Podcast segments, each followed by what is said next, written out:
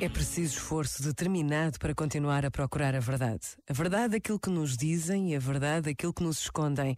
E quantas vezes não perdemos parte da verdade? Porque o ruído é imenso, porque gostamos de olhar a um metro de distância e nos custa fixar o horizonte.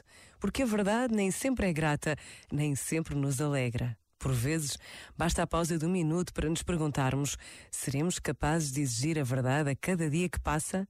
A oração é momento de verdade. Pensa nisto e boa noite. Este momento está disponível em podcast no site e na app.